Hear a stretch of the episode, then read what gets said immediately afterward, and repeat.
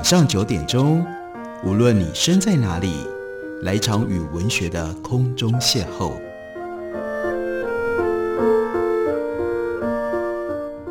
杨照谈书，邀您一同遨游文学世界，认识古今中外的经典之作。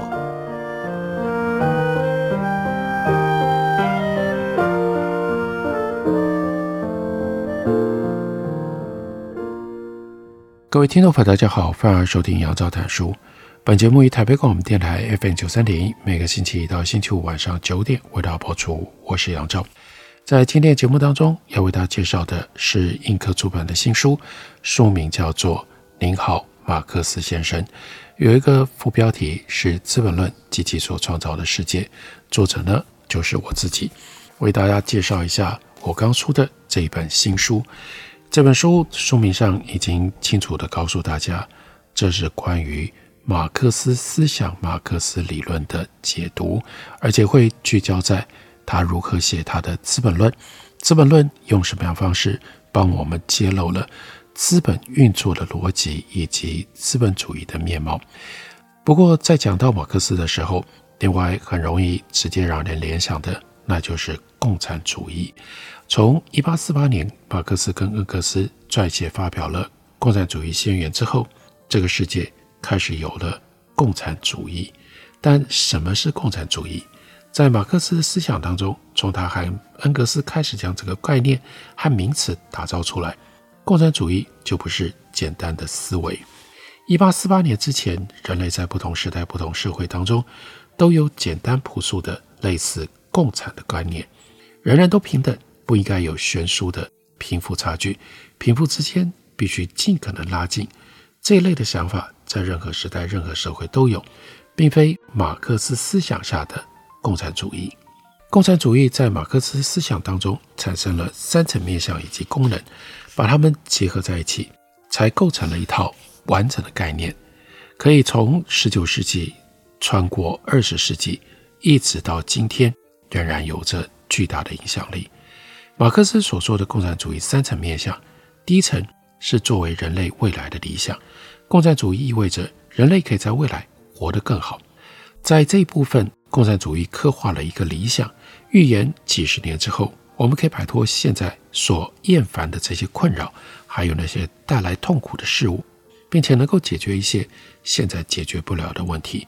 到那个时候，我们会活在一个天堂一般的景况，那是想象的投射。这是共产主义的第一层面相。共产主义的第二层面相跟第一层面相彼此互相关联，也就是将这个理想图像作为对现实的批判。马克思特别强调，他的思想、他的理论不是空想。他曾经严厉批判跟他同时期的一些社会主义者，例如说法国的圣西蒙、普鲁东。马克思将他们称为空想社会主义者，他特别强调他们是空想者，对应的那就是他自己对共产主义的描述。虽然有理想，而且看似乌托邦天堂有那样的一面，但那不是来自于空想，而是有科学根据的。所谓科学根据，意味着它是依据当时现实资本主义所推演出来的。所以，这是共产主义的第二层面向，借由推想未来人类社会的面貌，用那样作为一面镜子，回过头来映照现实，尤其是映照出资本主义的种种缺点。未来的天堂可以帮助我们看到，为什么我们今天活得那么样的悲惨，发生了什么事情，缺少了什么样的成分，又出现了哪一些问题。共产主义作为一个对照组存在。利用这个对照组具备的高度理想性质，让我们可以清楚意识到当下现实在哪里有了问题，出了错。除此之外，马克思主义建构的共产主义还有第三层面向，那是马克思一再强调的：共产主义是人类历史往下走必然会到达的下一个阶段。也就是说，那是必然的结果。这层面没有那么理所当然。事实上，我们每个人都曾经有过各式各样的幻想，尤其当你对现实不满的时候，会很容易开始幻想如果这个时候没有令人那么讨厌的老板，我的生活会好很多；如果这个时候公车跟捷运没有那么拥挤，我的生活会好很多；如果这个时候没有那么多人发出吵闹的声音，我的生活会好很多。人开始发挥想象力，通常是出自于对现实感到不满，对现实有所批判，于是投射美好的想象，构筑了一种比较完整跟比较全面的理想生活。我们每个人都会这样做，当然会做到什么样的程度，以及每一个人的动机跟想象力不一样。然而，有多少人会进一步的去想，当现实在眼前，而我想象所投射的理想在另一头，那么该如何从眼前的现实走向理想那一边呢？当我们留在想象状态，就忽略了这些更进一步的问题。你极度厌恶现实，想要离开现状，前往理想的天堂，但中间这条路是存在的吗？我们到底该如何做才能够寻找到这条路？很少人像马克思一样，他在这方面确实极其独特，甚至独一无二。马克思一方面明白地表示，资本主义社会是一个坏社会，而且清楚地分析资本主义各种不同的缺陷，以及为什么资本主义如此之坏。这是他解释这个世界的部分。但别忘了，马克思不只要解释这个世界，他要做的是改变世界。所以，另外一方面，他打造出一种方法。来告诉你如何改变这个世界。他所建构起来的理论独特之处就在于，从当下资本主义的种种问题当中，可以挖掘出方法，一步一步的让资本主义必然走向共产主义道路。我们想要抵达那个目的地，就必须从现实的分析、现实的刻画当中，探索到存在着的那条道路，而且沿着这条道路运用这种方式，我们一定。可以到达彼方，这就是为什么马克思再三地强调他的理论不是空想。在马克思思想里有一个专有的名词叫做 praxis，这个词在中文里不容易翻译，因为涉及到两方面，一面是批判，一边是实践。praxis 也就是批判作为一种实践，或者是说批判当中的实践。如果你用对的方式去批判，能够找到现实的各种不同的问题，并且分析这些问题的来历，同时你就找到了可以实践的具体方案。在马克思的理论当中，共产主义会变成人类必然的未来，这就将我们引到马克思说过的另外一句名言。他说，在资本主义的废墟上升起了共产主义。大家可能听过这句话，但是对这句话。我们要听得很小心，因为放回到马克思的思想里，你不能简单的看待这句话。也希望大家不要产生误会。通俗的理解，我们会以为资本主义被推翻了，就建立了共产主义，这叫做在资本主义的废墟上升起了共产主义。我们想象是当资本主义消失了，资本主义被取代了之后，而有了共产主义，这是一种先后的世界关系。但你要记得。马克思不是这样讲的。当马克思在讲这句话的时候，他的意思是，资本主义和共产主义有一种逻辑上的先后连接，不单纯只是时间上的先后而已。为什么共产主义不是空想？因为如果没有资本主义，也就不会有共产主义。共产主义在历史的层面上，应该是要建立在资本主义的基础上。后来因为发生在俄罗斯和中国的革命。再加上二十世纪后半叶冷战的结构，长期以来就使得马克思理论当中这句话它的真正的意涵被搁置了。因为发生共产主义革命的俄罗斯没有经过资本主义的高度发达，就直接进入到了共产主义，所以就使得共产主义国家不会特别去强调马克思主义它里面所指出的这个必然性。马克思所谓的必然性，不只是告诉我们。人类社会会发展到共产主义的阶段，还告诉我们，共产主义是在资本主义的废墟上出现的，也就是等到资本主义过熟发展、自我毁灭、瓦解了之后，共产主义才会出现，才会取而代之。马克思对资本主义有一个非常重要的分析：为什么资本主义会维系不下去？因为它关系到人的存在，关系到资本主义社会性的重要议题。大部分生活在资本主义环境底下的人，需求会变得越来越少，而这些已经变少了的需求，却又会变得越来越难被实现、难被满足。这是什么意思呢？在资本主义的架构系统当中，出现了工人。工人是专门为了工作而存在的人。工人或者是劳动者，在马克思的理论底下，包含的范围有多广呢？一定要在工厂里跟机器生产有关的，才叫做工人或者是劳动者吗？在我们现在的工作环境里，还有多少人是马克思思想里他所说到的劳动者、工人呢？马克思真正在意的定义是专业分工所产生的生产环境。工人、劳动者会出现，是因为整个生产环境的改变、生产力的突破、工业化的发展、各种不同机械的产生，于是改造了生产关系。让生产从原来存在于家户啦、工匠啦、工作坊里，现在换到了工厂里。人进到了工厂，变成了工人。在这个过程当中，资本的需求让劳动者必须要专心工作。工作这件事情，以外在的力量，在你没办法选择的情况底下，占据了你生活当中越来越高比例的时间。这是马克思所认定工人、劳动者。在新时代当中的劳动条件，你可以问自己：你现在对于要投注多少时间在工作上，有多大的主控权？如果你有很大的主控权，那你就不在马克思所描述的劳动者的范围以内。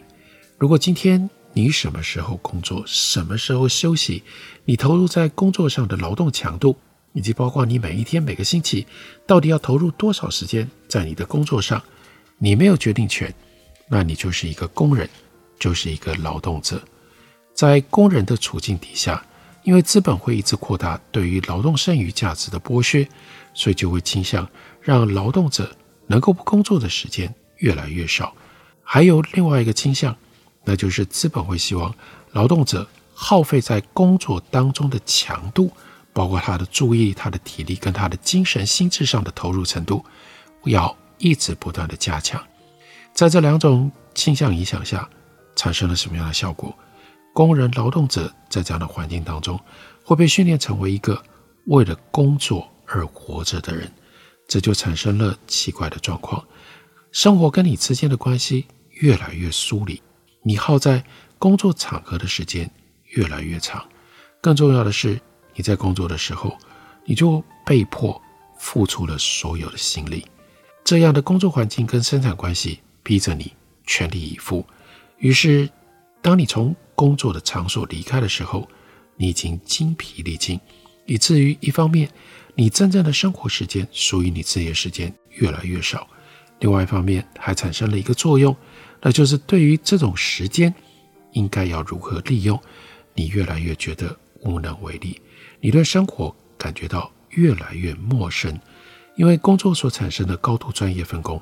使得你的生活能力不断的下降，不断的退化，不断的消失。这是马克思他特别要指出的，在资本主义的社会里，人的需求会越来越少，因为到最后，你的需求就只剩下劳动力在生产的最基本条件了，也就是让你明天还能够健康的有力气回到工厂，回到工作岗位上继续工作。你的需求越来越少。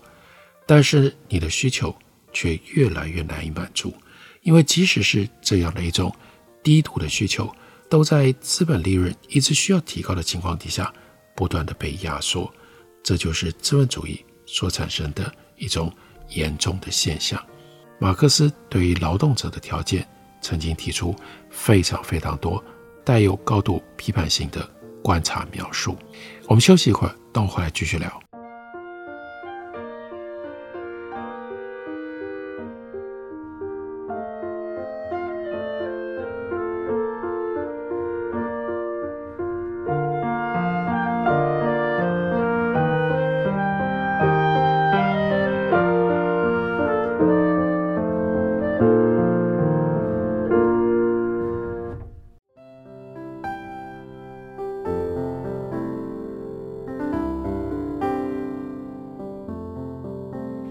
听见台北的声音。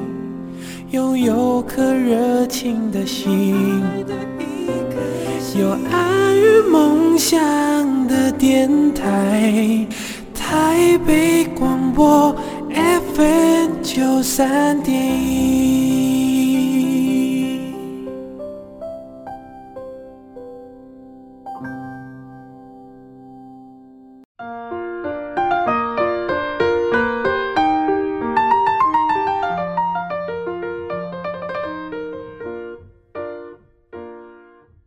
感谢您继续收听《杨照谈书》。本节目以台北广播电台 FM 九三点一，每个星期一到星期五晚上九点为大家播出到九点半。在今天的节目当中，为大家介绍的是我自己所出版的一本新书，书名是《您好，马克思先生》。马克思写了《资本论》，《资本论》是一本包含了非常庞大、非常广泛也非常深刻内容的大书。这本书里面触及了很多不同的面向，例如说。在这里面，马克思提出了他重要的社会理论。马克思的社会理论有一个起点，他重讲了一次人的定义。他给予人的定义是：人是社会关系的总和。为什么这是重新定义人呢？因为它有着具体的针对性。长远以来，西方哲学的传统在探讨人的时候，最重要的是要去追索人的本质。在那样的追索过程当中，产生了一项对马克思来说非常严重的错误，那就是在探索人的时候，想要找到人的本质。如何找到人的本质呢？在想象的过程当中，首先会排除所有的社会关系。在探索人的本质的时候，要将社会关系当作是外在的偶然的因素，把外在偶然的社会关系剥除了之后，看剩下来的是什么。从长远西方哲学来说，这才叫做人的本质。人都有一些偶然的外在性。你作为一个父亲，作为城邦的一份子，或作为一个消费者，任何这种社会关系、社会身份，依照原来西方哲学的本质论看法，那就是随时都会变动。这个时候有这样的身份，到了别的时间，身份可能就不一样。因此，既然是会变动的，那就不会是本质。要探索本质，就必须排除这些会变动也经常在变动的社会关系。但是马克思采取了明确相反的立场，他认为人就是社会关系的总和。我们一定要记得这句话，因为马克思重写了人的定义。也就是说，如果离开了、舍弃了社会关系，我们就找不到人在哪里了。例如说，Daniel Defoe 他所写的经典小说《Robinson Crusoe》鲁滨逊。漂流记这本书写了一个离群所居的人，没有社会关系的人，到了一个小岛上，孤零零的一个人。这样的一个人和我认识的所有其他人都不一样，因为他没有任何的社会关系。然而，这样的一个人，Robinson Crusoe，他的生活想象上极为有趣，但也极为难写。我们看这本小说写到后来，Defoe 还是要让 Robinson Crusoe 他的身边出现了一个野人。Friday 产生了人际关系，所以即使是这样的一部经典的孤岛小说，仍然不能真的做到彻底没有社会关系。Robinson Crusoe 之所以吸引人，因为他记录的是例外。我们一直将鲁滨逊、鲁滨逊挂在嘴上，因为除了他，没有任何人会这样过日子。我们其他所有的人都活在社会关系里，即使是 Robinson Crusoe。后来，他也还是进入了和 Friday 两个人之间的社会关系。每一个人都拥有社会关系，社会关系如此普遍，于是马克思当然认为，你怎么能说摆脱社会关系之后去追求没有社会关系、光秃秃的赤裸裸、没有真实的人的生活情况，才算是人的本质呢？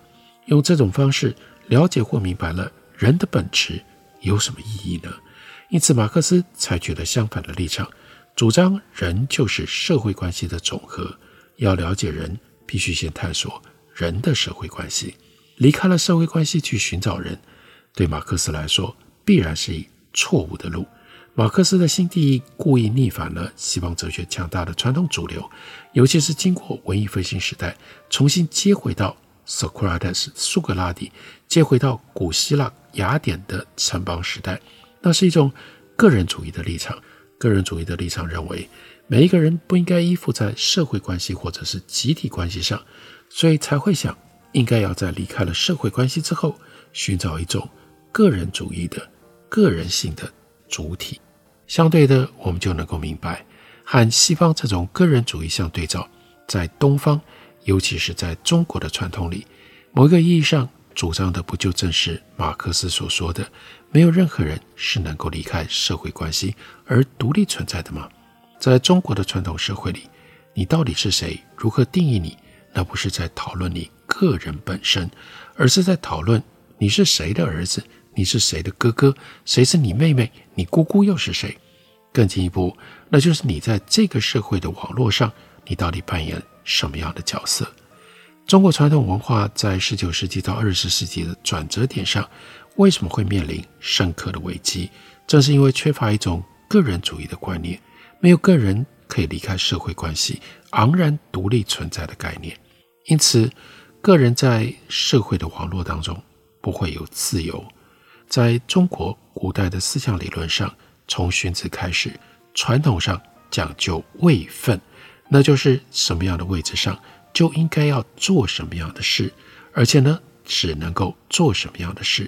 社会关系决定了你这个人是谁，规定你可以做什么，也规定了你不能做什么。从这个角度看，我们当然也就特别能够体会。如果人单纯只是社会关系的总和，那种人生也蛮可怕的。个体没有自由，只能够依照身份去做这个社会或者是集体所要求你做的事。于是我们不免在听到马克思特别针对西方哲学的个人定义的时候，提出了相反的追求。再说人是社会关系总和的时候，会觉得冷汗直冒。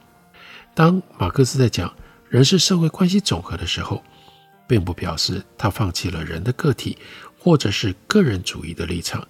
当他在讲这句话的时候，说的并不是我们刚刚所提到，像是中国啦或者是日本啦那样一种东方高度集体性的社会，非常讲究社会角色，有什么样的社会责任，在社会角色上，就只能够依照规范来行动，来认定自己。马克思的用意不是这样。马克思在探索社会关系的同时，他也坚持人的主体主体性。人的主体在于他可以，他有办法，他有权利对构成作为他这个人的所有社会关系表达他的不同意见。这个不同意见来自于他的认知、理解跟批判，也可以表达抗议。虽然人是社会关系的总和，但是当马克思如此定义人的时候，他知道人作为一种社会存在。和其他社会动物有何不同？蜘蛛、蚂蚁、蜜蜂都是非常复杂的社会动物，但是它们的社会组织是来自于本能，所以蜜蜂不可能组织出不一样的社会。每一只蜜蜂在组织当中也不会有不同的社会关系。每一只工蜂，它在蜂巢里的社会关系，通通都是一样的。每一只雄蜂在这个蜂巢里的社会关系也都一样。蜜蜂在建造蜂窝的时候，那种建造的技术会让很多人类的建筑师都感觉到不好意思，觉得自己都没有蜜蜂那么有能力，那么了不起，没有像蜜蜂那么样会盖房子。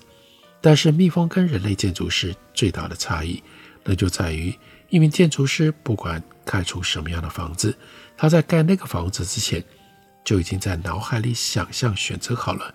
要盖什么样的房子？但是蜜蜂没有这样的想象，没有这样的选择，这是人和动物最根本的差别。这也就是马克思念兹在兹的人的主体性。人有主体性，是因为人会思考、会想象，还有人会选择。这特性在人盖房子的时候可以清楚地表现出来。人不是蜜蜂，一定会想自己要盖什么样的房子。在没有先运用这样的一个主体性去选择、去决定要盖什么房子之前，人不可能盖房子，不可能盖出房子。这才是人，这就是人。人盖房子的时候会有这种自主的选择跟想象，当然也会受到许多条件制约。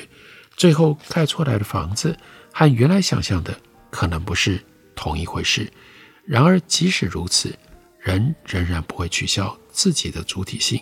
你的主体就是会思考、会想象以及会选择。盖房子的时候是如此，在对待我们的社会关系的时候也是如此。我们作为人最重要的主体性，用比较广泛的方式来说，那就是我们仍然保有选择自己社会关系的一份主体力量。我选择了什么样的社会关系，这些社会关系最后构成我是一个什么样的人。在这个过程当中，我不是单纯被动的，以非常严密的集体性的社会关系来管辖每一个人，让每一个人都没有自由。这绝对不是马克思所认为对的社会组成。中国传统社会以亲属为主，以社会角色为主，每个人会在亲属网络当中被固定他的位置，还有固定他的人生追求，他只能够成为这样的人。这不是马克思心目当中正确的社会存在，或者在一个高度集权的社会组织当中，人被规定了身份，规定了成分，只能按照身份成分去行为去过日子。这样的社会关系也不是马克思心目当中应该建立的，因为这样的人缺乏了主体性。人是社会关系的总和，而人的主体性又在于对构成我们作为人的社会关系，我们有提出不同意见的权利，我们可以有不同的看法，可以提出抗议不同意。当我有异议、抗议不同意的时候，也就意味着。人之所以为人的主体，彰显了出来，变成了真实的人。这只是书里面的其中的一小段，在解释马克思的思想当中很重要的关于社会关系的这一方面。马克思的思想包罗万象，马克思的思想有了太多的面向，所以需要用一整本大书的篇幅，分门别类，从经济、社会、历史。来自于宗教、人文种种不同的切入点，为大家呈现马克思以及他所写的《资本论》这本书是印刻的新书，我所写的《您好，马克思先生》《资本论及其所创造的世界》，介绍给大家。感谢您的收听，明天同一时间我们再会。